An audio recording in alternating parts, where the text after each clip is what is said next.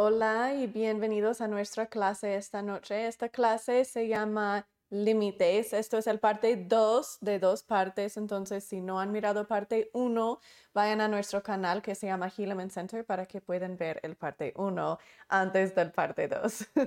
soy Misty Sánchez, soy terapeuta y directora de Helaman Center. En esta clase esta noche vamos a aprender qué son límites, cómo hacerlo de una manera sana. Muchos en el mundo nos van a enseñar sobre límites y cómo implementarlos, pero la mayoría nos van a enseñar cómo implementarlos en una manera que no es muy sana. Y podemos identificar eso porque cuando los estamos tratando de poner en práctica, nos damos cuenta que nos sentimos peor después o que es, es muy difícil de ponerlos en práctica. Y la razón es porque no lo estamos haciendo en la manera correcta, la manera que funciona mejor con nuestro cerebro. Entonces, hoy vamos a terminar de aprender cómo hacer eso, cómo parece en la vida real. Bienvenidos a todos que están aquí. Pongan hola en el chat. Hola Juan, gracias por estar aquí. Hola Miguel, gracias por estar aquí. Hola a todos que están aquí. En el chat, déjenme saber que están aquí. Déjenme saber cómo les fue su tarea esta semana. Cada clase les doy tarea que hacer. Entonces, déjame saber cómo te fue. Si tuviste preguntas o, o miedos o lo que sea, déjame saber, ¿ok? Muchos de ustedes están mirando esto como parte de nuestro programa de rehabilitación y resiliencia. Si eso es el caso, bienvenidos. Si simplemente están mirando esto como el primer video que han mirado de nuestro centro, igual bienvenidos. Cada clase se puede ver individualmente sin ver otras clases y hace sentido.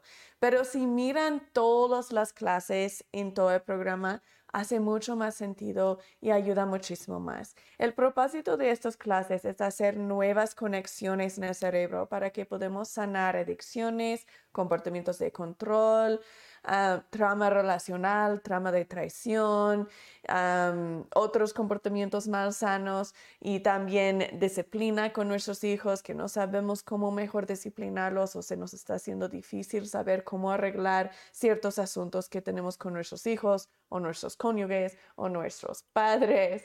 Entonces, ese programa es específicamente diseñado para ayudarnos a aprender a conectarnos y a relacionarnos con nosotros mismos y con los demás en una nueva manera y en una manera que no es esforzado por autocontrol, sino que es natural, porque estamos literalmente cambiando cómo funciona nuestro cerebro, para que funcione como debe funcionar. Dios es increíble y en realidad hizo nuestros cerebros para funcionar en la manera más eficaz, pero desafortunadamente la mayoría de nosotros no crecimos en un hogar con sano o un apego sano entonces no desarrolló el cerebro como debe. Por eso tenemos que hacerlo ya como adultos. Siempre empezamos cada clase con una oración. Hola Fernando, ¿cómo estás esta noche? siempre empezamos con una oración y terminamos con una oración. Ah, la persona que invitamos a esa oración no los he mirado entrar, así que yo voy a ofrecer la oración para empezar y luego invitamos a ellos a ofrecer la oración para terminar la clase hoy. Nuestro Padre Celestial, gracias que podemos estar juntos. Te pedimos que nos ayudas con sabiduría para que podamos identificar la diferencia entre cosas verdades y cosas que no son verdades, que podemos saber cómo aplicar estas verdades en nuestras vidas, que podemos saber cómo sentir más paz y cómo vivir más sano cómo conectarnos con nosotros mismos y con los demás en una manera sana, que tiene empatía y amor, pero también fortaleza y sabiduría. Decimos estas cosas en el nombre de Cristo. Amén. Ok, esto es una clase que muchos de ustedes han esperado por mucho tiempo. Tenemos tres etapas en este programa. Ahorita estamos en los últimos de etapa 2. Solo falta una clase más y ya terminamos etapa 2. Entonces, esta clase de límites tuvieron que esperar mucho para llegar aquí, ¿verdad? Pero es con una razón, con un propósito, porque si no hemos logrado a desarrollar nuevas conexiones en el cerebro para procesar emociones, para utilizar la vulnerabilidad, para empezar a sanar adicciones y comportamientos de control, hacer límites en una manera sana, es muy, muy, muy difícil, muy difícil. Entonces, tenemos que lograr esas cosas primero antes de tratar de hacer esta tarea. Y eso es mucho de la razón o un parte de la razón de por qué tantas personas van a enseñarte límites de una manera más sana, porque no tenemos esa fundación o no tienen esa fundación de cómo conectar en una manera sana. Entonces solamente tienen dos opciones, es conectar mal sana o ni conectar. Y eso es donde llegamos con las límites mal sanas muchos, muchos, muchos nos dicen que límites son como una cerca, ¿verdad? Esa cerca nos proteja. Desde hasta allí me puedes hablar, hasta allí puedes conectarte conmigo, más allá no porque no lo permito. Me estás maltratando. Entonces, no, más allá, no. Aquí está mi cerca, me proteja. Y esos son límites más sanas. Eh, límites no son una cerca que nos rodea, sino límites son una cuerda que nos ata a la superficie de conexión, es decir, nos, ah, nos mantenga seguros mientras que estamos tratando de conectar. La semana pasada, hola Adrián, buenas noches. La semana pasada aprendimos mucho sobre el parte mal sano de límites, es decir, oye, me estás gritando, me estás maltratando, entonces no, no, no, no, no. Cuando ya quieres calmarte, vamos otra vez a conectar, ¿eh? Y eso es mal sano. Eso suena como, pues, la mayoría de mis, de mis clientes dicen, pero esos son límites, es que aseguro que me tratan bien. No, límites no aseguran o no hacen a fuerza alguien tratarte bien, sino te mantengan seguro mientras que esperas a ellos crecer. Déjame explicar un poco más sobre eso. No estamos todos en el mismo punto de crecimiento, ¿verdad? Yo no estoy en el mismo punto de crecimiento que mi esposo y viceversa. Entonces, quizás yo estoy acá y él está aquí, o quizás yo estoy aquí y mi vecino o mi amiga o lo que sea están aquí. Demandar que ya están aquí y ya sepan cómo conectar conmigo en una manera sana, que ya me pueden respetar, que ya me aman, que ya me tratan bien. Eso es el triángulo de drama. ¿Se acuerdan que el triángulo de drama es la manera más sana en que nos conectamos? Y el triángulo de drama se trata de controlar, se trata de manipulación. Por decir, quiero conectar contigo, pero voy a manipularte para asegurar que te conectas conmigo en la manera que quiero. Y cuando hacemos límites, pensamos, pero es bueno como quiero que me tratan, es bueno, por eso está bien que los manipulo, está bien que los controlo. Sí es bueno que quieres que te tratan bien, eso sí, pero manipulándolos, controlándolos, demandando que te tratan de cierta manera, eso no sale bien. Y eso es la razón que, que tenemos como ese miedo de usar límites, porque hemos mirado que en el pasado no nos sale bien, que sale mucho drama, que sale peleas, que, que es cansante y es difícil y no nos sentemos bien al hacerlo. Entonces paramos de hacerlo y pensamos, ok, entonces solo puedo conectar con ellos en una manera más sana o solo me puedo aislar y ya. Por eso tengo muchas preguntas de diferentes clientes diciendo, pues cuando sé que esa relación debo dejar, cuando sé que ya basta, que no está bien, que esa relación me está dañando y es tóxica y, todo y, no es buena para mí. Pues mucho de eso viene porque estamos utilizando límites en la manera más sana. si alguien, buenas noches Luis Javier, si alguien te está maltratando, eso no está bien. Y no estoy diciendo que lo vamos a permitir, porque no lo vamos a permitir. Pero lo que no vamos a hacer es que no vamos a estar agarrados a esa pared con tanto miedo. ¿Se acuerdan que utilicé el día o la imagen de que si estás escalando y no tienes una cuerda de escalada y empiezas a caerte, ¿qué vas a hacer? Vas a estar así, ¿verdad? Vas a agarrarte desesperadamente al pared, porque si te caigas, pues te vas a dañar muchísimo porque no tienes esa cuerda. Es conexión o nada, conexión o muerte, ¿verdad? Por eso esforzamos esa conexión. Pero cuando tenemos una cuerda, no nos sentemos urgentes, no nos sentemos la necesidad de conectar ahorita mismo o hay muerte, de conectar ahorita mismo o nunca va a haber conexión. No tenemos ese miedo, sino podemos desconectarnos por un rato, asegurar que estamos bien y luego podemos otra vez volver a conectar cuando estamos listos. Cuando alguien me daña, son mis sentimientos. Yo me siento triste, yo me siento frustrada, yo me siento traicionada, cualquier cosa que me siento, son mis emociones. Y ellos no causaron mis emociones, sino ellos causaron un pensamiento automático. ¿Se recuerdan de eso? Aprendimos de eso en nuestra clase que se llama Encuentra la realidad y también en la clase que se llama Ser emocionalmente completo. Ahí aprendimos que nuestras emociones no son causadas por un evento. Entonces, esa persona no me hizo sentir triste o traicionada o frustrada o, enojada o lo que sea. Mi pensamiento automático lo causó. Eso es dentro de mí. Ellos causaron mi pensamiento automático, eso sí, pero mi emoción no. Entonces, mis emociones son mi responsabilidad de procesar y sanar y arreglar. Y mis emociones están allí para ayudarme a entender que hay algo mal, que no estoy bien. Entonces lo debo procesar y arreglar.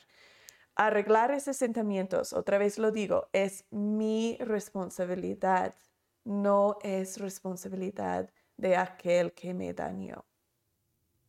¿Ok? Entonces, si alguien me daña, no es tú arréglalo o ya no nos vamos a conectar. No es, ok, voy a desconectarme, voy a sentarme en mi cuerda por un rato. Si ya saben sobre escalada y saben cómo escalar y han ido a escalar antes, saben que si uno empieza a caerse un poco, saben que no tienen que estar como así, ¿verdad? Se dejan caer, se sientan un ratito en la cuerda y están como, ok, vamos, y otra vez siguen subiendo, ¿verdad? Ese momento de sentarse no es un momento de, ah, fallé, ah, mira, no puedo escalar.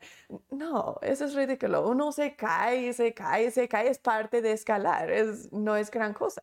Entonces, uno se siente, se descansa. Cuando alguien te daña, igual se siente, es como se desconecta, dice, ok, mira, ahorita no estamos conectando. Que esa no decimos a la otra persona, ¿verdad? Es aquí con nosotros mismos, ok, esto no está bien, me están dañando. Entonces me voy a desconectar por un rato. No voy a conectar con ellos ahorita. Si no voy a procesarlo yo solita, voy a arreglar el daño que me hicieron. Y luego, ¿se recuerdan el siguiente parte de la semana pasada? Aprendimos que, déjame ponerle la imagen. aquí. Tenemos tres partes a los límites. Primero, reconocer que alguien te lastimó. Luego es, ok, voy a desconectarme. Voy a arreglarlo para mí mismo y luego los invitamos a crecer si desean. ¿Cómo lo arreglo? Lo proceso. Lleno un formato de procesar. Creo que también tengo un foto de ese formato de procesar. Aquí está. Ok, nuestro formato de procesar. Ahí está, en toda su hermosura. Hemos aprendido muchísimo sobre ese formato de procesar. Ojalá lo han usado muchísimo. Ya en este punto, al final de etapa 2, esa ya debieron llenar unos 50 veces ya por lo menos. Y ahora ya deben de tener una, una conexión ya hecho en su cerebro. Eso significa que en el momento de emociones altas, la primera cosa que naturalmente tu cerebro debe pensar es voy a procesarlo. Y eso debe ser la primera cosa que piensa tu cerebro, porque tu, tu, cerebro va a decir, peligro, peligro, peligro, ahí tenemos emociones, tenemos dolor, ¿qué vamos a hacer? Vamos a buscar desesperadamente para cualquier cosa que nos quita el dolor. En el pasado eso fue adicción o comportamiento de control o el triángulo de drama, pero ahora ojalá ya han hecho esa conexión. Si han hecho sus formatos de procesar, esa conexión ya se hizo. Si esa conexión no está hecho, está bien, nunca es tarde. Empieza a llenar tus formatos de procesar. Si no saben cómo llenar un formato de procesar, pregunta ahorita en el chat. O vayan a nuestros otros videos sobre ser emocionalmente completo y encuentra la realidad y aprenden cómo utilizar ese formato de procesar. ¿ok? o mándame un mensaje, yo te ayudo. Pero súper, súper, súper importante que están llenando esos formatos de procesar y súper importante que ya llegó a ser una conexión natural, porque ahora que estamos aprendiendo sobre límites y hemos aprendido sobre crear seguridad y en clases futuros que siguen, vamos a estar aprendiendo otras cosas aún más profundos. Y si no tienen esa impulso natural ya de en el momento que hago, que hago, que hago, ¡fum! voy a procesarlo, porque eso es lo que funciona mejor. Se les va a hacer muy difícil seguir adelante. Entonces, empiezan a hacer esos formatos de procesar, ¿ok? Entonces, ¿cómo lo arreglo el daño? Lo proceso. Miro, wow, ¿por qué me siento traicionada? ¿Por qué me siento frustrada? ¿Por qué me siento triste? ¿Y qué era el pensamiento temático que esa persona activó en mí? ¿Qué es real? ¿Qué no es real sobre ese pensamiento automático? Lo proceso y sigo adelante. Parte de sanar el daño que te hicieron, además que procesarlo, también es hacer autocuidado. Entonces, si mi esposo me hizo sentir sola, me hizo sentir como no valo nada para él, lo voy a procesar y voy a decir, ok, ¿por qué su comportamiento me hizo sentir sola y que no valo nada y que es real y que no es real sobre eso? Pero después de procesarlo, lo mejor todavía voy a sentir triste. Voy a sentirme mejor, pero todavía a lo mejor voy a sentirme sola todavía. Entonces tengo que hacer autocuidado también. Me arrodeo con personas que me hacen sentir querida. Me arrodeo con personas que me hacen recordar la buena y importante y valiosa que soy. Hago cosas que me hacen sonreír. Hago cosas que me hacen sentir hermosa y, importante y deseable, ¿verdad? Entonces voy a hacer... voy a gastar tiempo con mis hijos. Para mí eso me llena, llena mi vaso si eso no les llena, eh, el, opuesto les quita de su vaso, entonces, ¿qué llena tu vaso? Quizás eso es ir a comer un helado con tu comadre o quizás es llamar a tu hermana en el teléfono y solo hablar por un rato. Quizás es mirar videos de gatos en YouTube. ¿Quién sabe qué es que llena tu vaso? Pero eso es parte de tu autocuidado. Debes de ya tener una lista de por lo menos 10 cosas de autocuidado y esa lista debe ser escrito y debe ser cerca a tu cama o en tu recámara en un lugar donde lo puedes ver o donde tienes acceso fácil para que en el momento cuando no te sientes bien lo puedes sacar y puedes decir, ok, ¿qué, ¿cuál cosa aquí voy a hacer? Porque generalmente cuando en realidad necesitas hacer autocuidado no vas a querer hacer autocuidado. Entonces, si piensas, ok, tengo que hacer autocuidado porque mi me dijo que tengo que, pero no puedo pensar en nada que quiero hacer porque no quiero hacer nada. Así vamos a sentirnos. Entonces ya tienes que tenerlo escrito y decir, ok, no quiero hacerlo, pero voy a elegir número tres y lo vas a hacer, ok. Entonces, ¿cómo arreglo el daño para mí misma? Lo proceso y hago autocuidado. Luego, el siguiente parte es que vamos a invitar a la otra persona a crecer. Y esto es para qué existen límites. Límites existen que reconozco que me estás maltratando y eso no está bien. Me amo suficiente desconectarme, sanar el daño que me hiciste y permitirte y invitarte a crecer y esperar para que crezcas. Quizás dura unos días, quizás dura unos años, quizás dura todo de una vida. Pero mientras que te estoy esperando crecer, yo estoy bien porque estoy procesando y sanando el daño que me veas haciendo. Luego siempre me preguntan, entonces Misty, ¿me quedo en una relación mal sana? ¿Me quedo en una relación abusiva toda la vida esperando para esa persona crecer y simplemente los dejo seguir dañándome, dañándome, dañándome? No. Lo que pido es que te quedas por suficiente tiempo para invitarlos a crecer y ver si hay crecimiento. ¿Cuánto tiempo es eso? Depende en ti. Depende en cómo te sientes. Depende en la situación. Muchas veces, pues siempre gentes nos van a dañar. Somos humanos, vamos a equivocarnos. Siempre va a haber un punto cuando alguien te daña, ¿verdad? Pero muchas veces el positivo es más que el negativo, especialmente si estás utilizando límites de una manera sana, que estás diciendo que me estás maltratando, me voy a desconectar, lo voy a sanar y luego te invito a crecer. Y entonces generalmente vale la pena quedar allí porque hay quizás dos pasos adelante y un paso por atrás o un poco crecimiento después de un rato. Pero si no, van a saber cuándo salir si están haciendo límites en una manera sana, porque los límites te causan amar a ti misma. Te impulsan a amar a ti misma, porque te impulsa a ver cuando gente te tratan como no mereces. Te impulsa a ver qué mereces. Y cuando tú estás haciendo eso, vez atrás de vez atrás de vez, reconociendo esto no está bien, lo sano, te invito a crecer, vas a amarte tanto, vas a saber cuando es tiempo irte. Y tenemos otra clase que viene la semana que viene. Ah, estoy tratando de elegir como generalmente no hago esta clase o no lo hago hasta el final, pero me siento que ya es importante hacerlo. déjame pensarlo durante esta clase y vamos a ver si voy a meter ¿sabes qué? Ya elegí. Ok.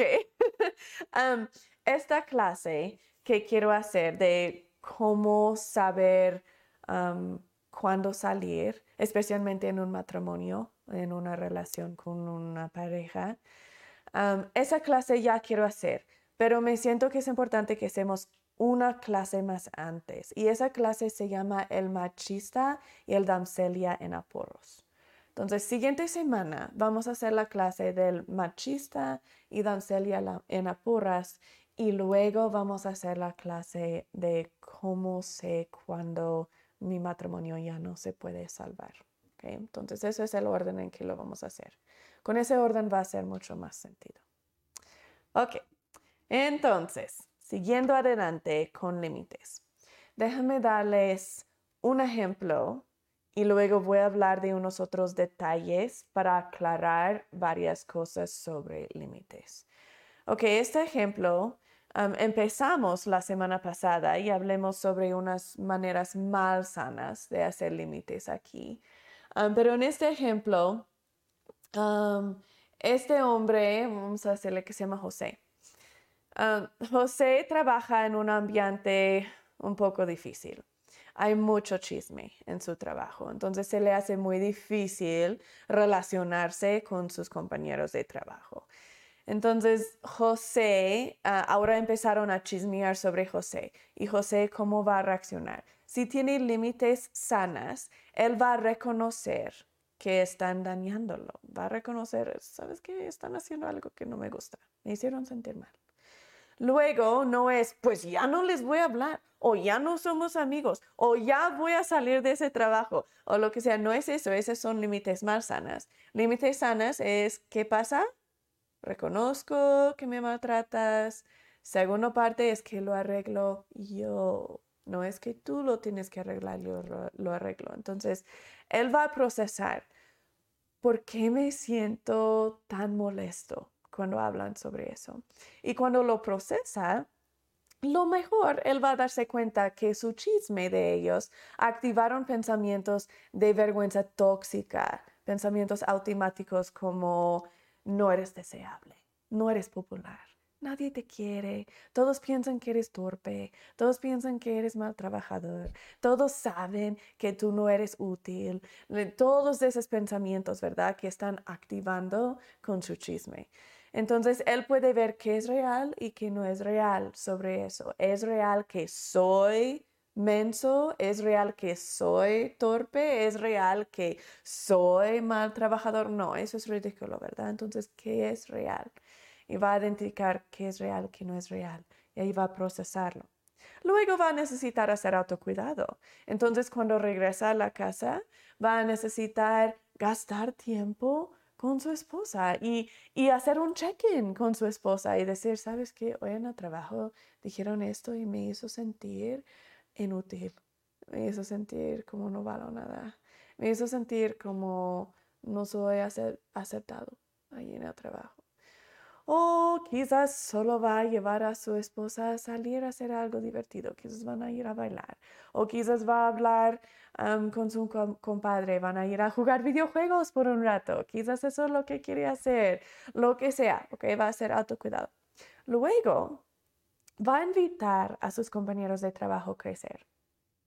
Que es el parte que a veces es difícil, porque muchas veces no queremos tener esas interacciones porque nos engañamos a nosotros mismos y pensamos que es que va a ser incómodo, va a ser awkward en inglés, ¿verdad? Va a ser incómodo, no, me, no quiero hacer olas, no quiero hacer problemas, pero eso es muy egoísta, muy egoísta.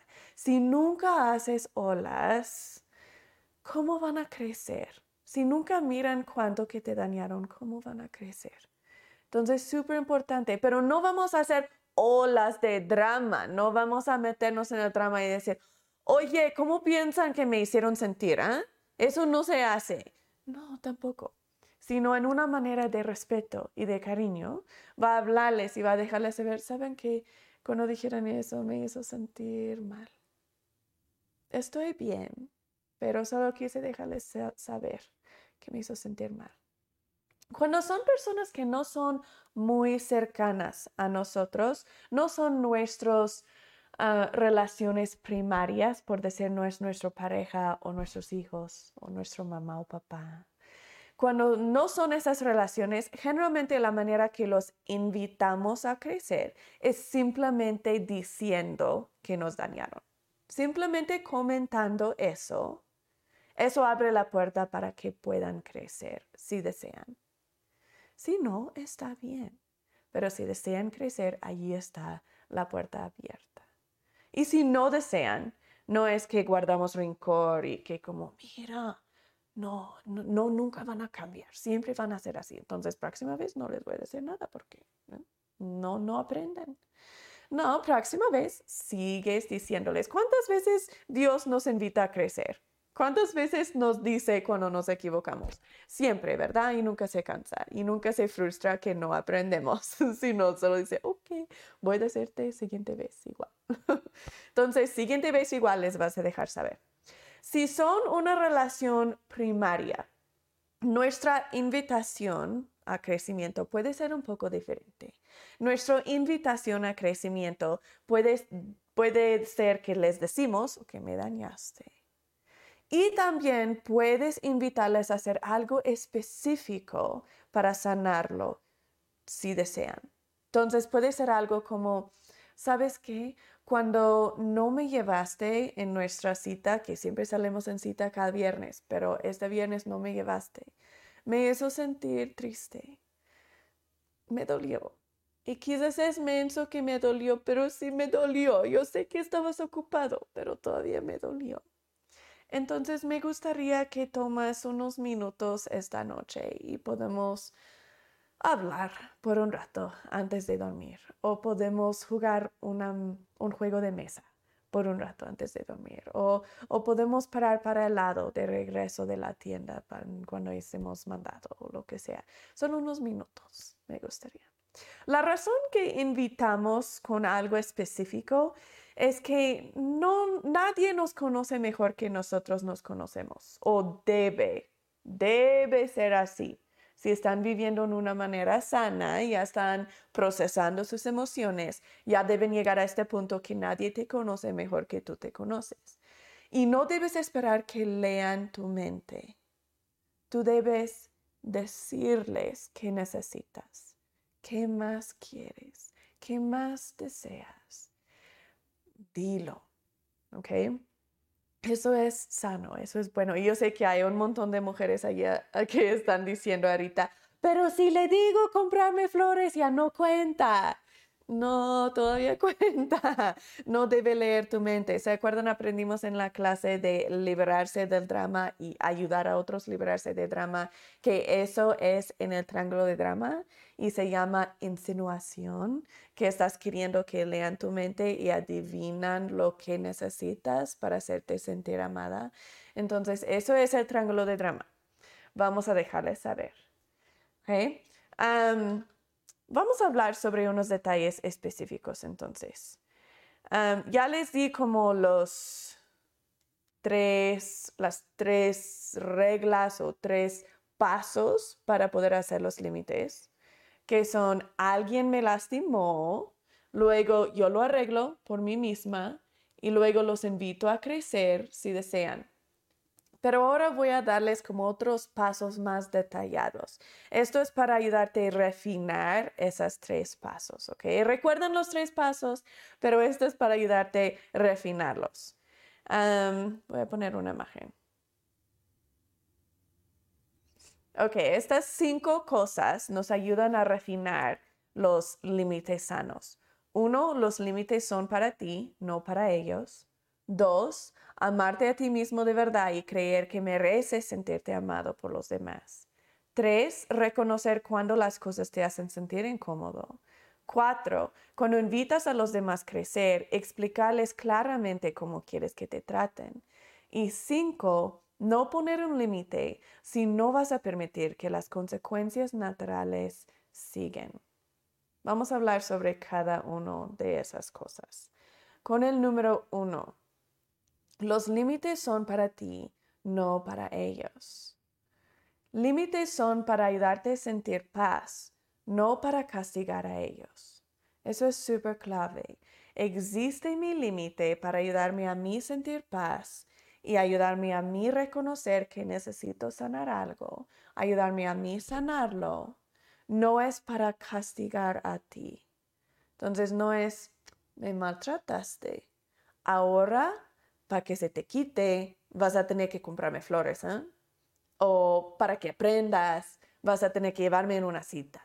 O lo que sea. No, no es un castigo, sino vamos a invitarles y con esa invitación, si es alguien como una relación primaria, vamos a darles una invitación específica, como quiero que me escribes una carta o quiero esto, o quiero esto, o lo que sea. Pero no es un castigo. Si no lo completan, está bien. Es triste porque significa que no están creciendo, pero quizás hoy no van a crecer y eso está bien hay mañana y pasado mañana y pasado mañana. Lo más que miran comportamientos sanos modelados en ti, lo más que ellos van a ir creciendo. Es muy interesante porque sano puede vivir muy bien con sano y mal sano puede vivir muy bien con mal sano. Pero sano y mal sano no se llevan bien. No se puede vivir en el mismo lugar por mucho tiempo.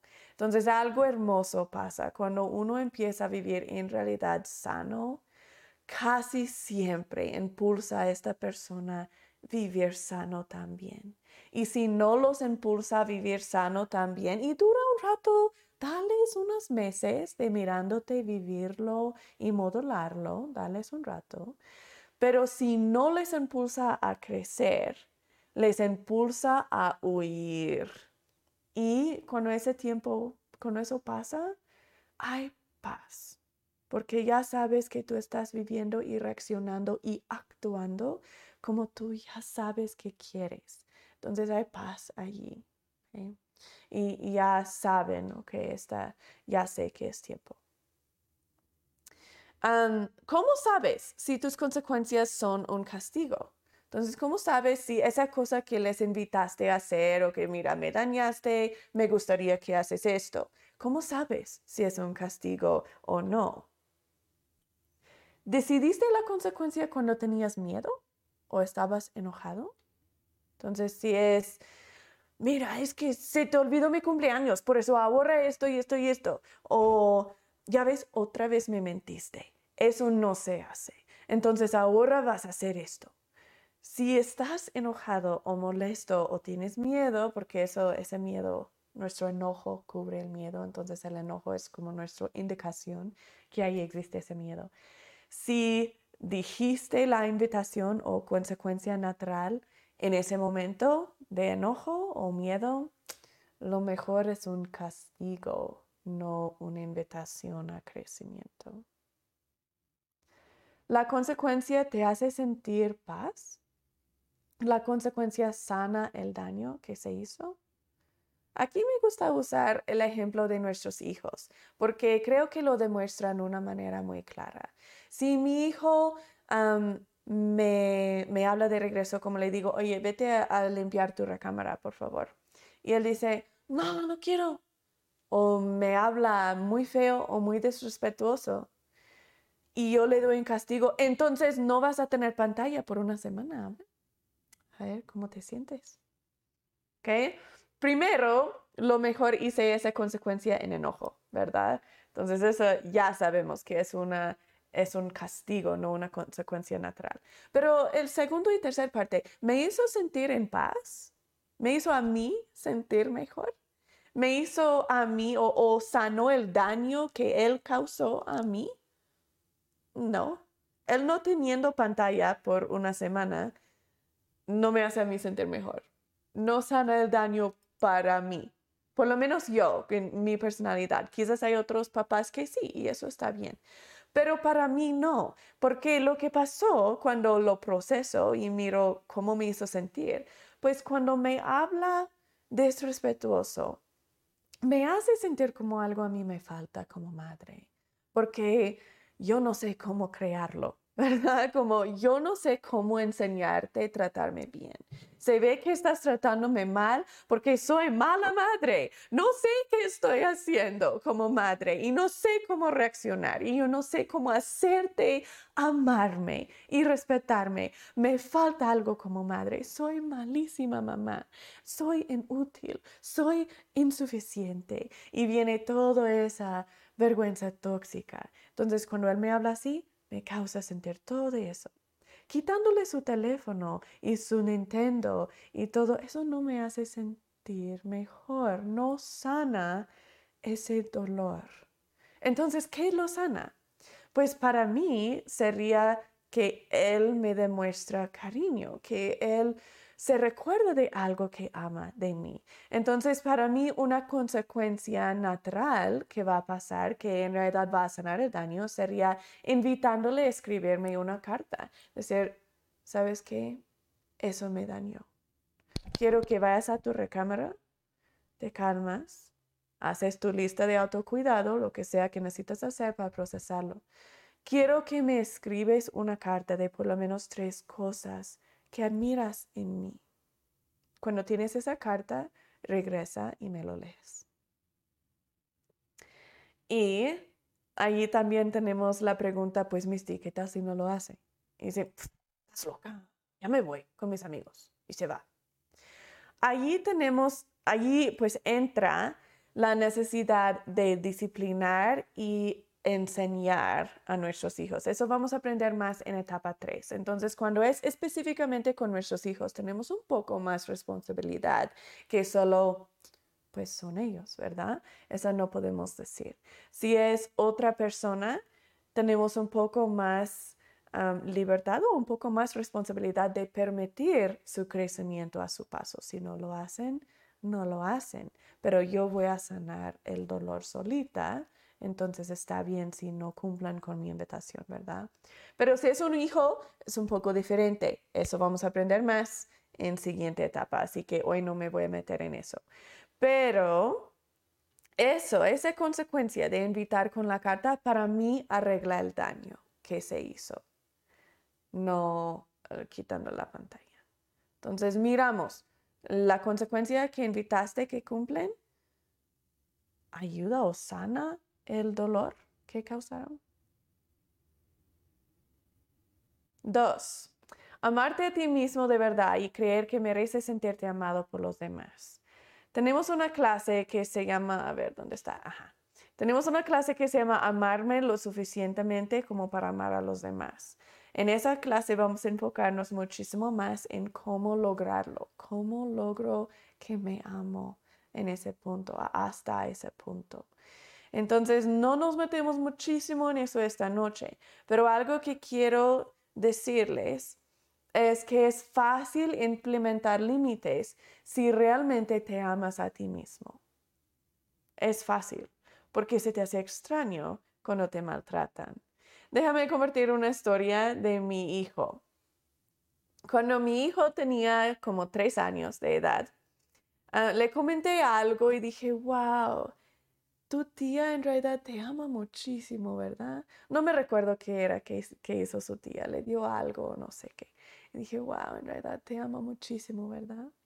Y su respuesta se quedó grabado en mi mente y me dijo, pues claro que sí, ¿quién no me va a amar? Y no lo, no lo dijo así como de egoísta, como, ah, pues soy mejor que los demás, ¿quién no me va a amar? ¿Verdad? Tenía tres años. Lo dijo con humildad puro. Y dijo, pero, ¿quién no me va a amar? No pudo ni imaginar que hay alguna razón de por qué alguien no lo va a amar. Él se amó tanto y él aprendió a amarse tanto que se le hizo raro que alguien no lo va a amar. Y ahí vamos a llegar hasta ese punto, que podemos decir, espera, me estás tratando mal, pero ¿por qué alguien me va a tratar mal? Si soy tan preciosa y valiosa.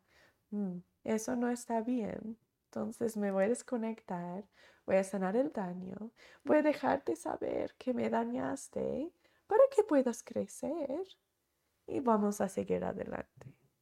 Esas son límites en una manera sana.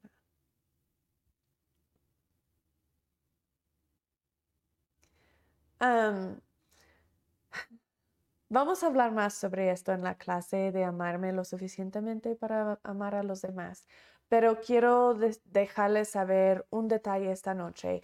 Parte de aprender a amarte y en realidad amarte es ser congruente y ser consistente. Hemos aprendido sobre estas dos cosas, consistencia y congruencia. Esa ya hemos hablado en otras clases.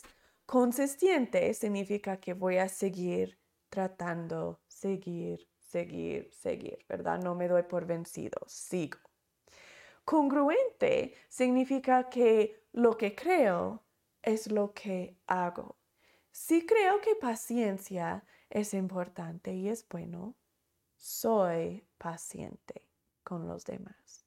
Si creo que ser honesto es bueno y importante, soy honesta. Si creo que, que es bueno pensar en tu cónyuge primero, pienso en mi cónyuge primero lo que creo y lo que valoro y lo que, lo que pienso que son calidades buenas y que son cosas buenas, los vivo. Eso es congruente. Claro, no soy perfecta, no soy perfectamente paciente o no soy perfectamente cariñosa, pero lo intento y estoy enfocándome en eso constantemente. No es, a ver, tú primero y luego yo. No, eso no, no creo que eso es congruente, no creo que eso es bueno. Entonces eso no voy a hacer, ¿verdad? Entonces esas dos cosas, consistencia y congruencia, cuando empiezas a vivir lo que en realidad tienes adentro, te amas más. No tienes que empezar a ser diferente persona. Simplemente tienes que empezar a vivir congruente con la persona que ya eres dentro.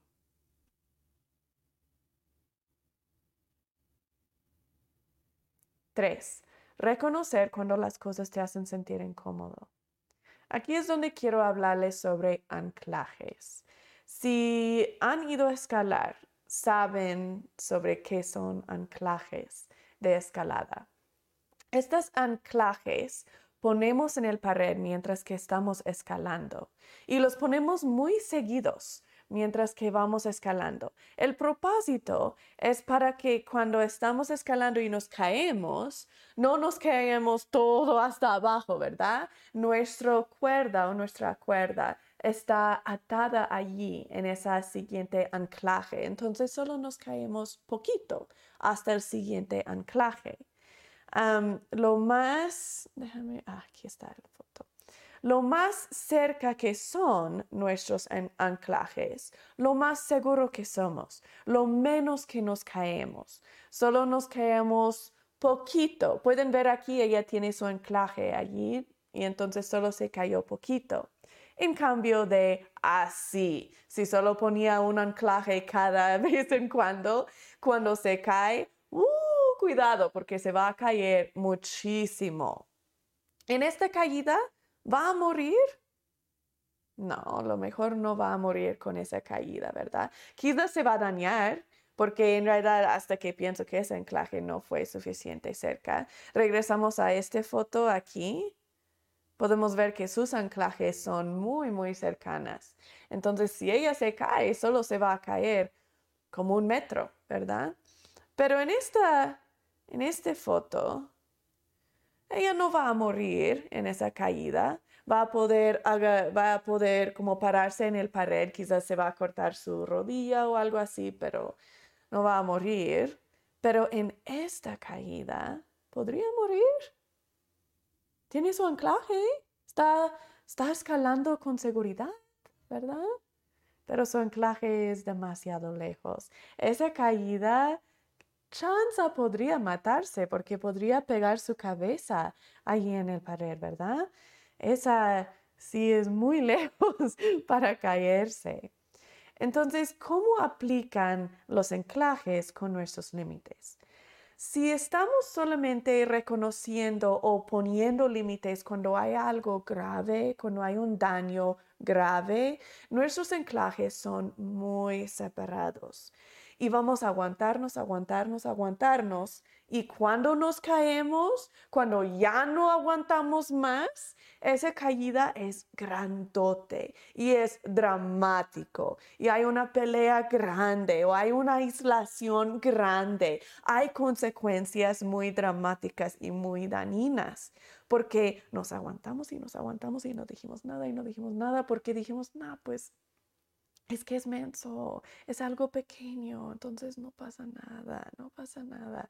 Y con muchos no pasa nada, Luego vamos escalando muy alto y hay una caída muy, muy grande. Déjame dar un ejemplo. mi hija, mi hija, cuando era un bebé, tuvo varias veces que tuvo sus manos en yeso por varias razones médicas que en el tiempo, pues en ese tiempo no supimos qué estaba pasando. Y hubo una vez que mi hija tuvo un nuevo yeso y tuvo todo su mano, todo así en el yeso, y, estuve dando una clase. Y estaban riendo conmigo mis compadres y estaban diciendo, oye, ¿qué le pasó con tu hija? Y, y mi esposo respondió, es que mi la pegó. Y claro, fue un chiste y fue, ay, así, que todos supieron que eso no es verdad, ¿verdad? Y, ni como al principio, ni me fijé que eso me dolió, no era gran cosa. Él no quiso dañarme. Sería como muy inmenso si me metía en el triángulo de drama, esos límites diciendo, oye, eso no seas, eso me dañó y que esto y esto y esto y así, ¿verdad? Porque eso va a ser mucho drama, mucho dolor y así, por eso uno no va a hacer nada. Pero cuando miramos límites como una oportunidad crecer, una oportunidad conectar en una manera sana, se cambia nuestra perspectiva y podemos decir, cualquier oportunidad que tengo para invitar crecimiento, para hacer mi relación más sana y más fuerte contigo, lo voy a tomar. Entonces, reconociendo después, como después me sentí un poco como, no molesta, pero solo un poquito menos feliz con él. Y cuando lo procesé dije, oh, ¿sabes qué? Eso me molestó. Entonces le dejé saber, dije, ¿sabes qué, mi amor? Ni sé por qué eso me dolió, pero me dolió. Y no es que estoy enojada, no estoy enojada, yo ya estoy bien, ya lo procesé, pero solo quise dejarte saber que sí me dolió. Y entonces, porque ya lo había arreglado yo para mí misma, no tuve la interacción de drama, de que, oye, eso me dolió, ¿cómo te atreves a decir eso? Y enfrente de todos. Así voy a reaccionar si no lo arreglé yo solita primero, ¿verdad? Pero lo arreglé solita primero para que pude hablarle con calma y pude invitarle a crecer en cambio de castigarle o, o dañar a él también diciendo, ya ves, eres mal esposo. Y con la actitud de que no sé por qué me dolió, pero sí me dolió, fíjate. Él tuvo una oportunidad de crecer. Abrí la puerta para él crecer. Él pudo, si quería, pudo responder con, oh, mi amor, lo siento, ni supe que eso te iba a doler. Voy a tener más cuidado en el futuro. Pudo reaccionar así, ¿verdad? También pudo reaccionar, y no sé, es tan dramática, solo fue un chiste. También podría reaccionar así, ¿verdad? Cualquier de los dos. O quizás con otra cosa. Pero no importa cómo él eleja reaccionar. Con tiempo sí, ¿verdad? Si siempre reacciona de que, ah, no seas tan dramática, no pasó nada, fue un chiste. Ay, no seas tan así, ¿verdad? Si esa es la reacción vez atrás de vez, atrás de vez, atrás de vez, y le dejo saber, ok, sí, eso, esa reacción me duele. Y le dejo saber y sigue reaccionando así, sigue reaccionando así, y pasan meses o años, y yo llego a un punto que digo, ok, ¿sabes qué? Miro que no hay nada de crecimiento. Y miro que hay tanta, tanta dolor, dolor, dolor, no solo en eso, pero en muchas otras fuentes de él. Entonces, quizás es tiempo pensar en una separación. Pero generalmente cuando estoy reaccionando de una manera sana va a haber algo de crecimiento. No va a ser día y noche, no va a ser perfección, pero va a ser suficiente que vale la pena y que con tiempo y con años más que vale la pena quedar en esa relación que va floreciendo y desarrollando y creciendo. Ok, entonces, con esos anclajes, a menudo es más fácil permitirnos no decir nada, porque es tan pequeña el daño. Decimos, no, pues no vale la pena decir algo, porque es muy pequeña el daño que me hicieron, no quiero hacer olas pero esa no permite crecimiento ni en ellos ni en ti. Entonces eso es egoísta. Se recuerda, no estamos castigando, estamos invitando crecimiento. Aún las cosas más pequeñas merecen un anclaje, merecen un límite, merecen una invitación a crecimiento. Aún las cosas más pequeñas, aún la mirada más pequeña merece que invito crecimiento, que les dejo saber, esa mirada me. Y si lo hacemos con la actitud de crecimiento, no nos metemos en el triángulo de drama y en realidad sí vale la pena. Ok, entonces, quiero dar, oh, hay una pregunta, Juan, y si a veces decimos cosas sin pensar que dañamos a otros, yo lo hago mucho y estoy tratando de arreglarlo. Bienvenido a ser humano, Juan. sí, eso nos va a pasar muy a menudo, muy a menudo. Pero lo más que, lo más sano que nos ponemos, no, quizás no es que paramos de hacerlo, pero empezamos a saber cómo reaccionar.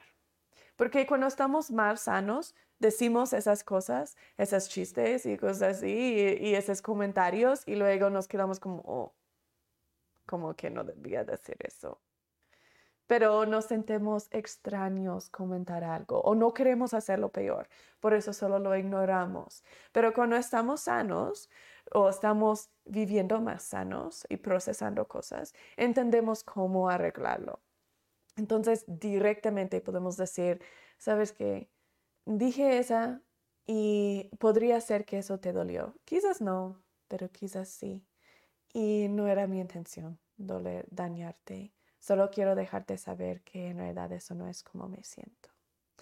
Y también, si disminúa las veces que lo hacemos porque somos conscientes de nuestras emociones, por eso no estamos cubriendo nuestra vergüenza tóxica con chistes y con bromas y con comentarios y no estamos pasando esa vergüenza tóxica. La gran mayoría de las cosas que decimos que después nos quedamos como, mm, no quise decir eso o no debía decir eso.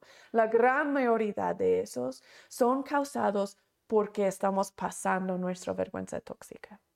Juan, si no has mirado la clase sobre la vergüenza tóxica y borrar la vergüenza tóxica, esas dos clases, vaya a nuestro canal que se llama Hilleman Center en YouTube y mira esos dos videos que hicimos o esas dos clases que tuvimos, porque allí vas a aprender qué significa pasar la vergüenza tóxica, cómo parar de pasarlo y cómo sanarlo, en realidad sanarlo, no estar distrayéndote. Y eso ayuda en gran parte. Y bien hecho, porque dijiste que ya lo estás sanando. Entonces, bien hecho por hacer eso. Margarita dice, me gustó mucho lo, lo de los límites que son para nosotros, no para castigar a otros. Gracias. Y sí, eso hace toda la diferencia cuando cambiamos esa perspectiva. Es ser responsables en nuestro propio bienestar. Exactamente. Es que son mis emociones, yo los proceso y los arreglo. Y luego invito a ti a crecer, porque si solo estoy, ok, yo con el mío y tú con el tuyo, eso tampoco no es sano. ¿Cómo va a crecer si nunca entiende cuánto que me dolió? No va a crecer. Entonces, cada cosita tengo que dejarles saber, mm, eso como que se me dolió. si son ustedes que están viviendo en una manera más sana y tu familia no, tú puedes ser lo que indica a la persona que quizás dañaron a otro. Déjame dar un ejemplo. Si viven en una familia donde hay muchos chistes, muchos apodos, muchas bromas, mucho sarcasmo, esa es increíblemente dañino, especialmente para niños pequeños. Aprendimos sobre eso en la clase de etiquetas y en la clase de borrar la vergüenza tóxica y la vergüenza tóxica.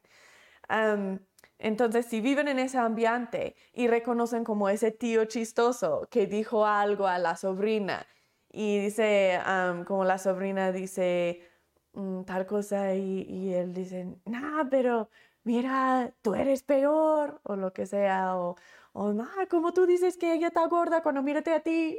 Cosas así, ¿verdad? Y, riendo y todos ríen, hasta la, hasta la sobrina también ríe, y así, pero ¿qué más? ¿Cuáles otras opciones tiene ella? Puede enojarse, puede llorar o puede eh, reír, ¿verdad? Entonces, en ese momento mucho mejor que ríe para ella, ¿verdad? No quiere aún más drama, entonces ríe. Pero puede ser lo que indica al tío en una manera de cariño. Déjale saber, ¿sabes qué, tío? Lo mejor eso le dañó. Yo creo le dañó. Y si dicen, ah, ella está riendo, Si ya invitaste crecimiento, no tienes que esforzarle a crecer, pero siguiente vez igual, sigues comentando, sigues invitando crecimiento, exactamente como nuestro Padre Celestial lo hace. Él no se da por vencido la primera vez que nosotros no hacemos caso. Eso sería ridículo. Entonces sigues invitando y no te cansas y sigues sanando el propio dolor que, que te causan a ti y puedes también sanar dolor que otros causan a otros también. No puedes imaginar qué tan potente y poderoso que es solo una interacción sana. Uno dice, pues es mi sobrina, vive con muchísima vergüenza tóxica, su mamá, su papá y todo, pues yo, ¿qué, qué voy a hacer? Yo no lo puedo arreglar hay mucho, mucho bueno que puedes hacer. Solamente teniendo un ejemplo, un modelo de cómo vivir sano, un modelo de la vulnerabilidad, da otra opción al cerebro. El cerebro aprende, oh, como que hay otra opción. Y van a poner muchísima atención si desean y van a aprender. Entonces sí hace mucha diferencia. Ok, vamos a dar varios ejemplos de límites sanas. Ok. A ver. Ah, pensé que tuve foto individual, pero no. Ok. En estos ejemplos tenemos el ejemplo del abuso. Cuando no estamos poniendo anclajes, muy a menudo permitemos comportamientos pequeñas y pequeñas y pequeñas y pequeñas y luego solo hay una quebrantada, ¿verdad? Entonces allí es súper importante con los límites reconocer abuso desde el mero principio que está empezando, esos comentarios desrespetuosos, esas cositas dañinas que dicen o hacen y dejarles saber, ok, ¿sabes qué? Eso no está bien, no me gusta, me está doliendo. Entonces lo voy a arreglar y sanar para mí misma, pero te voy a invitar a ti a cambiar. Y hay un límite sano, quizás sería si mi esposo me, me está abusando verbalmente y si él dice, ah, es que tú eres un, que tú eres así, pa, pa, pa, entonces voy a reconocer primero, me está dañando, me está lastimando. Voy a sanarlo para mí misma, lo voy a procesar y sanar. Cuando estamos buenos en procesar, eso pasa en un milisegundo. En un milisegundo ya lo puedo procesar. Eso porque me duele, cuál pensamiento automático me causó, qué es real, qué no es real. Luego voy a decir, ¿sabes qué?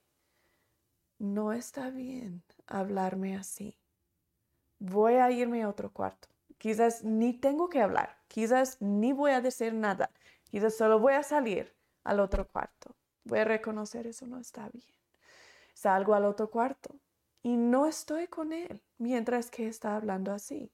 Ya cuando se calma y me puede tratar de una manera respetuosa, puedo regresar a la cámara y puedo decir, mira, eso me dolió, Vamos a hablar ahora con calma de lo que pasó. Si me sigue al siguiente cuarto y voy a otro cuarto y me sigue y todavía está allí, entonces, ¿sabes qué? Voy a salir. Entonces voy a agarrar mis llaves, voy a salir o quizás voy a ir a caminar o lo que sea para no estar allí en esa situación. Si la situación es vez atrás de vez atrás de vez, quizás voy a salir, voy a separarme, voy a salir, voy a ir a vivir con mi madre por un rato o con mi amiga o con mi hermana o lo que sea, porque esa interacción no está bien. No es aquí, límites más sanos sería voy a controlarte a ti para que a fuerza me tratas bien. Ya me voy. Y si tú quieres que regreso, tú vas a empezar a tratarme bien y vas a hacer esto y esto y esto y esto. Y ya déjame saber, cuando quieres conquistarme, pues ven a convencerme, ¿verdad? No, es, no se puede contigo, ¿ok? Quizás ni hay nada de, de comunicación, quizás es en silencio, me voy. Cuando ya estás calmado, me llamas, y estás calmado, lo podemos hablar. Esa situación depende en, en ti, pero es esa de que voy a desconectarme. No hay nada de conexión y eso está bien. no te voy a hablar, no voy a estar contigo, no hay conexión. Y eso está bien hasta que te calmas y me calmo. Y luego sí hay conexión. Y eso es donde a veces también no hacen los límites de una manera sana porque piensan, ok, tengo que desconectarme, entonces esa ya, ya voy a matar esa relación. Y si otra vez conecto con esa persona es que fallé, y es que soy codependiente, y es que soy tóxica, y no, eso tampoco. Queremos otra vez seguir escalando. Los que saben escalar saben que si nos sentamos en esa cuerda, pero no por mucho tiempo porque si estamos sentados allí desconectados del pared, descansándonos, cada segundo que pasa lo hace más y más y más difícil seguir escalando porque se cansan los músculos y nos cansamos. Entonces, si estamos desconectados por mucho tiempo, vamos a tener hueva, querer conectarnos otra vez. Se nos va a hacer muy difícil querer conectarnos otra vez. Entonces, la desconexión sí debe pasar. Debemos desconectarnos, especialmente si la herida es grave. Debemos desconectarnos. Quizás eso es emocionalmente, quizás eso es físicamente, lo que sea, pero la conexión debe pasar lo más rápido posible. Entonces no es, voy a esperar por días y días y días para que te calmes, para que se te quite, ¿eh? para que ya no vayas a querer hacerlo otra vez. No, eso es castigo, eso es límite más sano. Queremos conectarnos lo más rápido posible otra vez. Quizás la conexión es de diferente lado. Cuando vamos escalando y nos caemos vez atrás de vez atrás de vez, vamos a escalar en diferente ruta, ¿verdad? Diferente lado del pared. Quizás la conexión no es no, no pasa nada, yo te amo, estamos todo bien. Quizás es de que, ok, mira, me has dañado muchísimo, entonces voy a conectar contigo. Ahorita la conexión solamente parece hablando por teléfono. Y ya, pero hay conexión y lo permito y quiero esa conexión. Pero quizás la conexión no es, oh, besos y abrazos y estamos todo bien, ¿verdad? Por un rato, quizás la ruta tiene que ser diferente y eso está bien. Ok, otro ejemplo. con la esposa que, oh, ¿sabes qué quiero hacer diferente? el hombre aquí trabajando en su, en su computadora. Allí ese hombre está en un trabajo que el jefe demanda mucho, ¿verdad? Ya tuvimos un, ejemplo similar la semana pasada. Entonces, allí, ¿cómo va a poner límites sanas? Pues sería dejarle, o, sería pues desconectar, ponerte fuera del drama y decir, ok, mira, esto no está bien, como me está tratando, demandando que me quedo tarde, noche tras noche tras noche, está afectándome y mi familia. Entonces, no, está dañándome. Voy a arreglar el daño solito, entonces es decir, voy a elegir lo que yo quiero. Voy a elegir lo que está bien y lo que no está bien. ¿Cuántos días quiero quedarme tarde? Quizás es ninguno. Quizás está bien cada vez en cuando. Pero hay que elegir lo que yo quiero, ¿verdad? Luego le, le doy invitación al jefe crecer. Le dejo saber ¿sabes qué? Me está afectando lo que estás pidiendo de mí. Ya no lo puedo hacer. Me gustaría esto o lo que sea, invitar crecimiento. Ok, ahora quiero hablarles sobre algo específico. Se llama nuestros derechos. Esta declaraciones de derechos es de lo que quiero hablar. en nuestros detalles que les di, oh, mejor pongo esa foto otra vez para que la puedan ver. Ok, en la lista que tenemos de los detalles, tenemos que los límites son para ti, eso ya hablamos. Amarte a ti lo suficientemente para que se te hace incómodo y puedes reconocer esos ah, momentos cuando te dañan. Tres, reconocer o siguen reconociendo porque de ese amor que tienes para ti mismo, pongas esos anclajes. Cuatro, invitarles a explicar claramente o invitarles por explicar claramente cómo quieres que te tratan. Para poder saber cómo explicarles o para poder invitarles, sabes que esto es lo que quiero que hagas para sanar ese dolor que me causaste. Tienes que saber lo que mereces.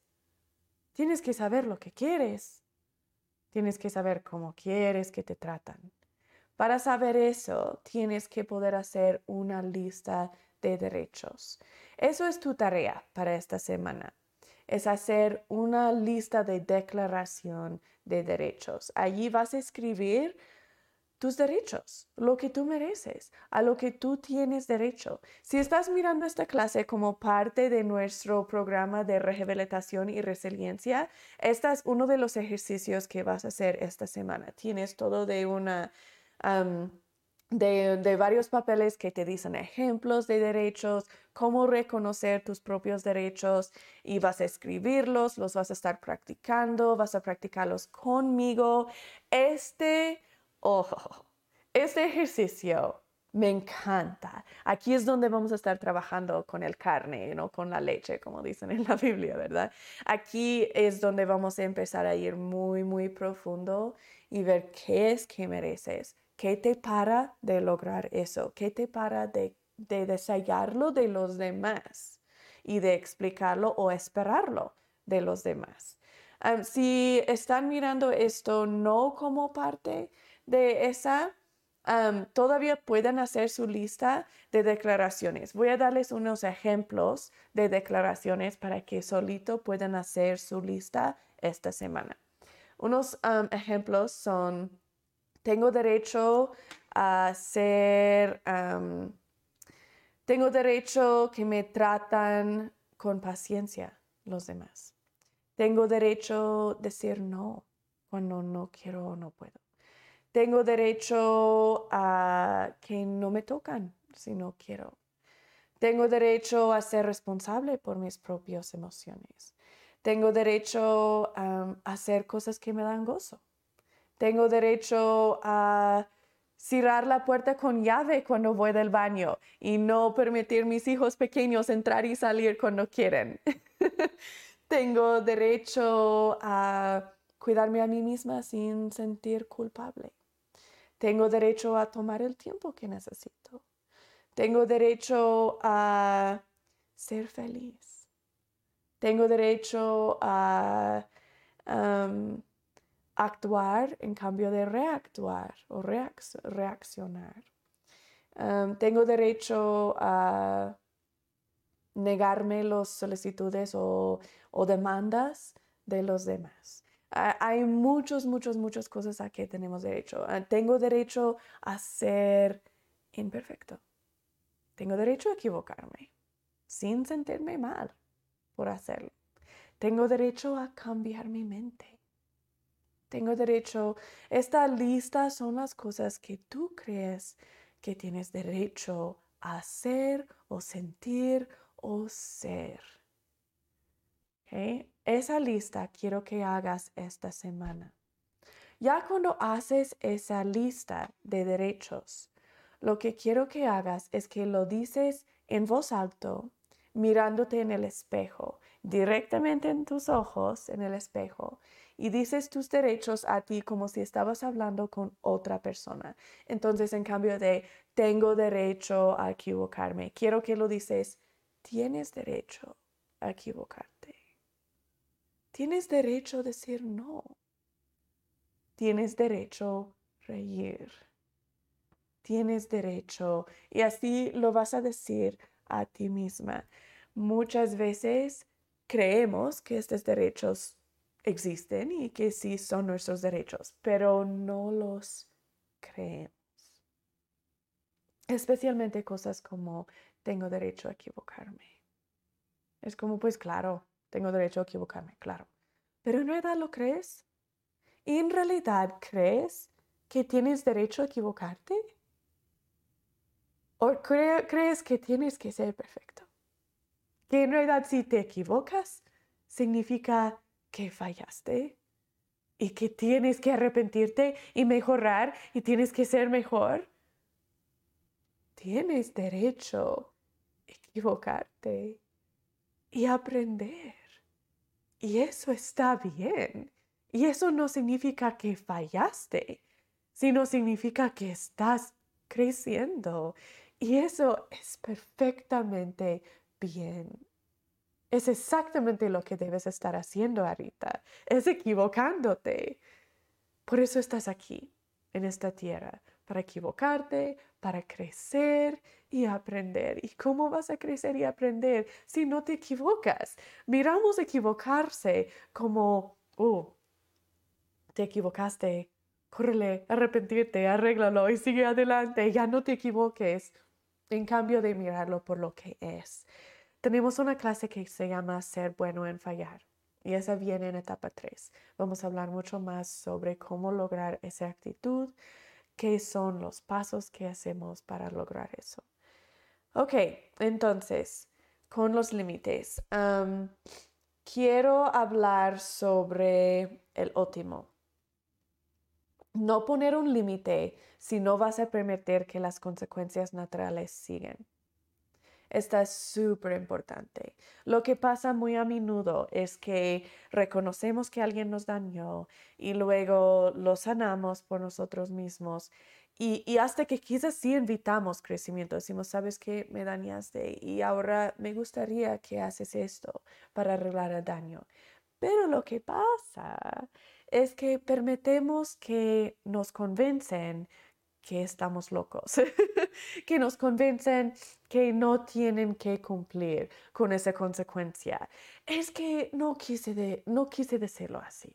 Por eso no, no tengo que escribirte la carta, lo que sea. Como no, no, no te voy a escribir la carta. Es que en realidad esta vez no quise hacer eso, lo que sea. Entonces, en realidad no es necesario hacer eso, o lo que sea. O van a decir como, o nosotros mismos vamos a pensar, es que no expliqué que eso me iba a doler, entonces no es justo que espero que, que haya una consecuencia. por eso, próxima vez. Si pasa próxima vez, voy a dejarle saber. Es que esta vez no le deje saber. Y él ya sabe que eso me duele. Entonces, próxima vez voy a dejar que tiene esa consecuencia natural, esa invitación. No, esa funcionaría si eran castigos que estábamos dando, ¿verdad? Que no es justo que te doy un castigo cuando no entendiste la consecuencia o no entendiste qué tan mal que era lo que estabas haciendo. Pero límites no se tratan de consecuencias, ¿se recuerdan? Límites se tratan de crecimiento. Entonces, no tenemos que explicar antemano que esa cosa nos duele. No tenemos que explicar antemano qué es la consecuencia natural de ese comportamiento, porque estamos invitando crecimiento. Entonces, déjame dar un ejemplo. si, si mi hijo, si mi hijo se va a un parte y no regresa hasta muy tarde. Me dijo que iba a estar en tal hora y no estaba, llegó muy tarde.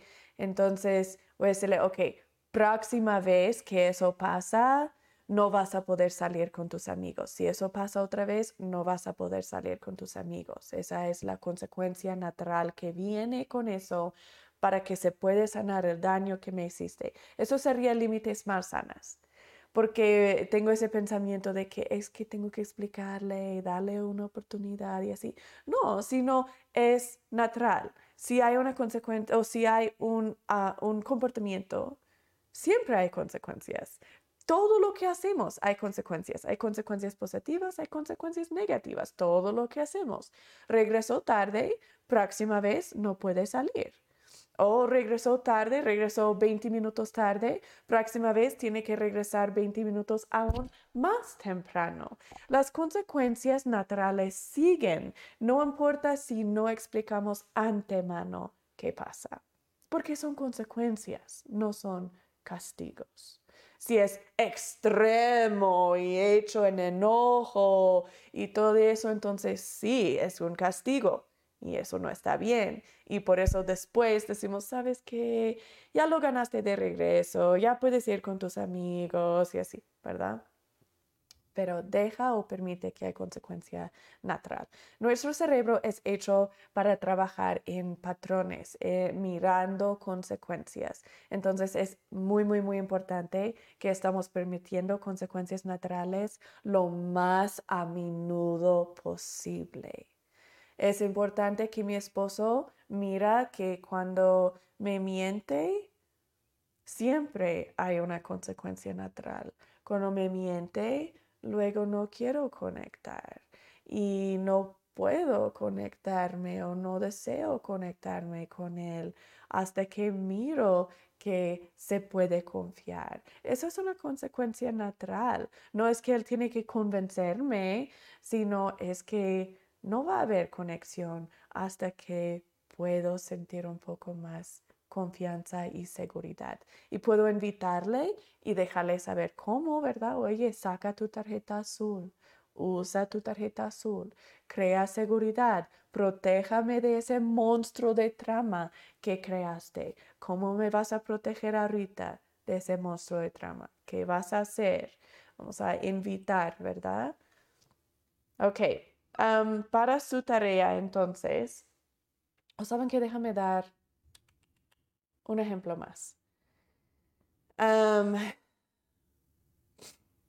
voy a dar, sí, un ejemplo más. Ok, si tenemos una amiga que nos dañó en algo, dijo algo como un chiste, una broma y nos dolió límites sanas. ¿Qué va a pasar? Voy a reconocer que es algo pequeña, pero me dolió, entonces vale la pena que lo arreglo. Entonces lo voy a procesar, oye, ¿eso por qué me molestó? Pues es porque me hizo sentir que no soy deseable. Entonces, ¿eso es real? ¿Es real que no soy deseable? No, y lo voy a procesar y lo voy a sanar y luego voy a hacer autocuidado, voy a hacer algo que me hace sentir mejor. Luego voy a hablar con ella y voy a dejarle saber, ¿sabes qué, comadre? Me hizo triste cuando dijiste eso. Estoy bien ahora, pero me hizo triste. Y ya solamente con esa invitación es suficiente. si era mi hija que hizo la misma cosa, después de decir, ¿sabes qué? Me hizo triste cuando dijiste eso. Voy a seguir con aún más y voy a decir algo específico que puede hacer para sanarlo. Y voy a decir, me gustaría que salemos a, ir al salón a hacer nuestras uñas juntas.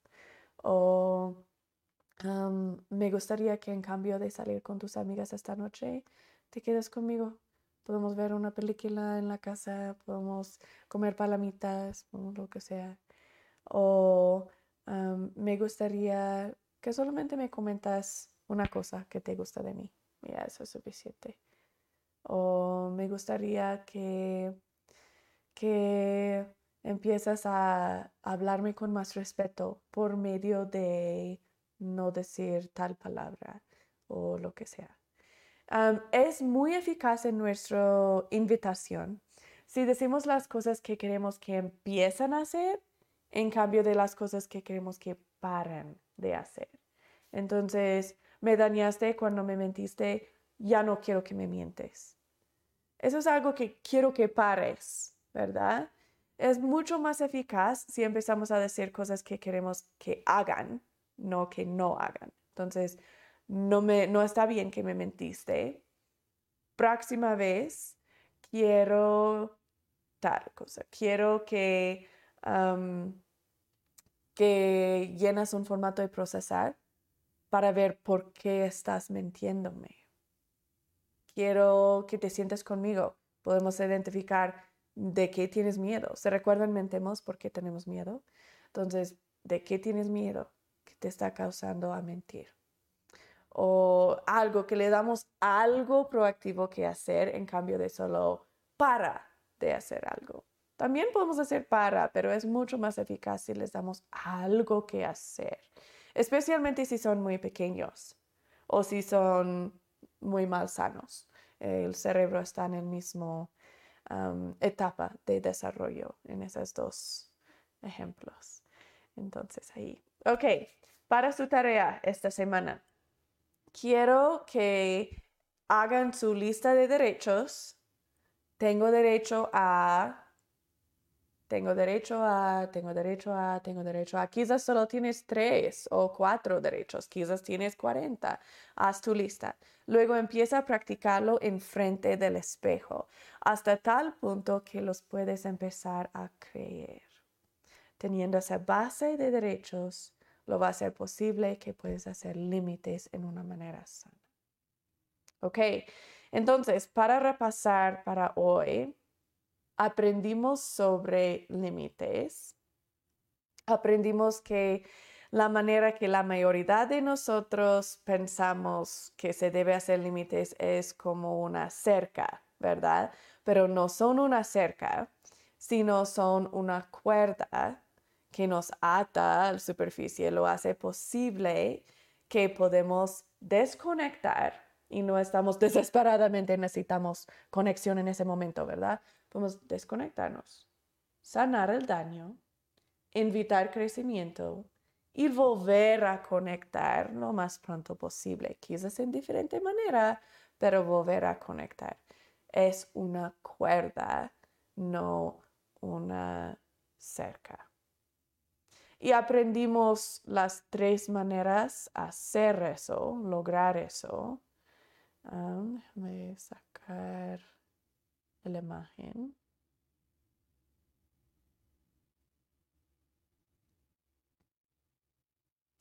Sí, lo tengo aquí. Oh, no, no fue esa. No fuiste tú. Ah, here we go. ¿Cómo hacerlo? Entonces, alguien me lastimó.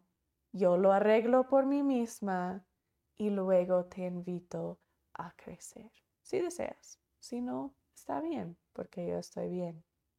Si eres una relación primaria, no solamente te invito por medio de simplemente decir, oye, me dañaste, sino voy a seguirlo con, oye, me dañaste, me gustaría que haces esto. Eso crea una conexión mucho más cercana y nos da exactamente el tipo de conexión que necesitamos. Si no lo hacen, está bien, la tentación, la tentación es, ok, pues entonces, sino de las buenas, de las malas. Ya te invité en una manera sana, no lo hiciste, vamos al triángulo de drama y te hago a fuerza hacerlo. No, ok, es, oye, me dañaste, me gustaría que haces esto para arreglarlo. Si no lo hace, está bien, ok déjales su espacio, déjales crecer si desean y si no desean, permítalos equivocarse. Permítalos no crecer en ese momento, pero sigue invitando, sigue invitando, sigue invitando. Tú sigues siendo un modelo de comportamiento sano. Sea paciente. Con tiempo van a crecer. Y si no, con tiempo tú vas a tener paz y vas a saber cuándo es tiempo ir o cómo escalar esa conexión en diferente manera. Porque si la relación es con nuestros hijos o nuestra mamá o algo así, no es que podemos decir, ok, ¿sabes qué, mi hijo? Ya tienes como 10 años y no estás creciendo, entonces adiós, ya no soy tu mamá. Eso no se puede hacer, ¿verdad? Lo que hacemos en cambio de divorciarnos o, algo así es que aprendemos que la conexión en esa manera que tanto deseamos, una conexión cercana y íntima y sana y hermosa, simplemente no es posible en ese tiempo. Entonces vamos a escalar quizás al otro lado de la montaña. Vamos a tener algún tipo de conexión con ellos, pero no va a ser la conexión que estábamos mm, pensando. Y eso tampoco no siempre es malo. Cuando decimos, ok, esa no voy a poder escalar la manera que lo quiero escalar, muchas veces sale siendo bien. Déjame compartir un ejemplo. conozco una mujer que tiene un hijo y ese hijo está en la prisión y afuera de la prisión y en la prisión y afuera y con drogas y con pandillas y que es muy, muy, muy difícil su relación con su hijo. Ella trata y trata y trata y ella llora y llora y llora y ora y ora y ora por él. Y llegó a un punto cuando ella se sintió paz, se sintió como su Padre Celestial estaba diciendo, ¿sabes qué? Yo te di este hijo, no porque yo quería que lo arreglas o que yo quería que, que lo disciplinas y, que, que lo sanes y así, sino di este hijo a ti porque supe que tú ibas a poder amarlo. Pasa lo que pasa. Pasa lo que pasa que él hace, supe que tú lo ibas a amar. Y no hubo muchas otras mujeres que sí lo iban a amar después de todo. Y ella se sintió paz porque supo que, claro, quiero ayudar a mi hijo y quiero que mi hijo está feliz. Pero no hay mucho más que puedo hacer en este punto que simplemente amarlo. Y lo amo. Y eso es suficiente. Si no me deja hablarlo, si no me deja verlo, está bien. Yo lo amo y ahorita eso es suficiente y es todo de la conexión que se puede hacer. Y se sintió paz en eso. No es que se dio por vencida, sino se sintió paz. Y con tiempo, cosas empezaron a cambiar al punto que lo permitió hablarle, lo permitió verlo y cosas así. Entonces, no es que en ese momento que no puede haber conexión, así va a ser para siempre y jamás. No, cosas cambian, siempre cambian, siempre cambian. Entonces, siguen siendo constantes, siguen amando, siguen conectando, a veces en diferente manera, pero más que todo, siguen haciendo límites sanas, que es, me dañas, yo lo arreglo. No demando que tú lo arreglas.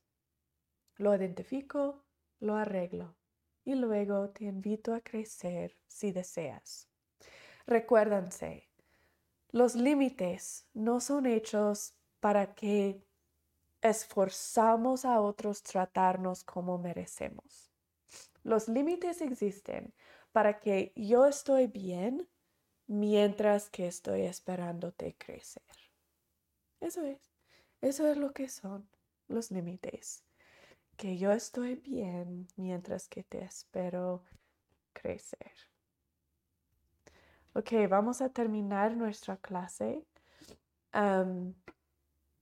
les invito a poner cualquier otra pregunta o comentario ahí en el chat. Ahora es el tiempo para que puedan hacer eso vamos a terminar con una oración, así que vayan poniendo sus preguntas o comentarios o preocupaciones ahí en el chat mientras que decimos la oración.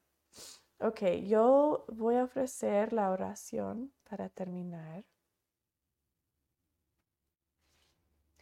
Nuestro Padre Celestial, gracias por la paciencia que nos tienes, gracias que que tienes límites sanas con nosotros y que sigues invitándonos a crecer y que no, nos, no, no te das por vencido con nosotros, sino nos permites crecer a nuestro paso.